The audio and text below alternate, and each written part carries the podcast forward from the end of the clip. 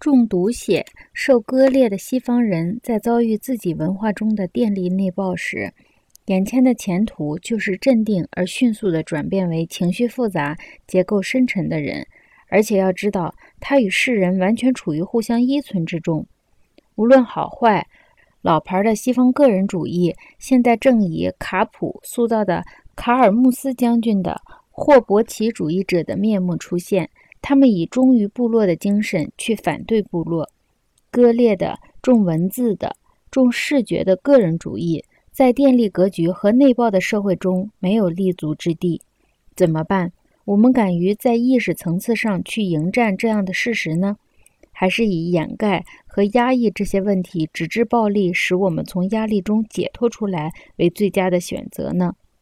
西方人面临内爆和相互依存的命运。比部落人面对外向爆炸和独立自主的命运要更加可怕。这种感觉也可能仅仅是我麦克卢汉个人的气质引发的。不过，仅仅靠了解和澄清这些问题，我就发现卸掉了一些包袱。